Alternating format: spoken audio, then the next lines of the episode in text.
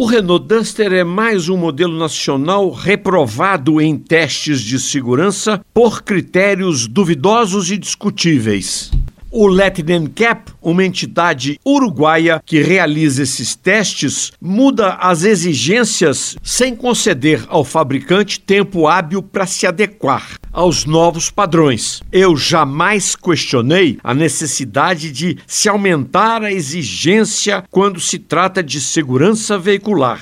Não há dúvidas de que a Renault deve verificar as falhas apontadas por estes crash tests, mas como qualquer outro vendido no Brasil, Ele segue todas as exigências da legislação e oferece até equipamentos de segurança a mais, como controle de estabilidade e outros. Como se explica o Duster ter recebido quatro estrelas em 2019, o Latin Cap mudar as regras em 2020 e bomba no carro em 2021?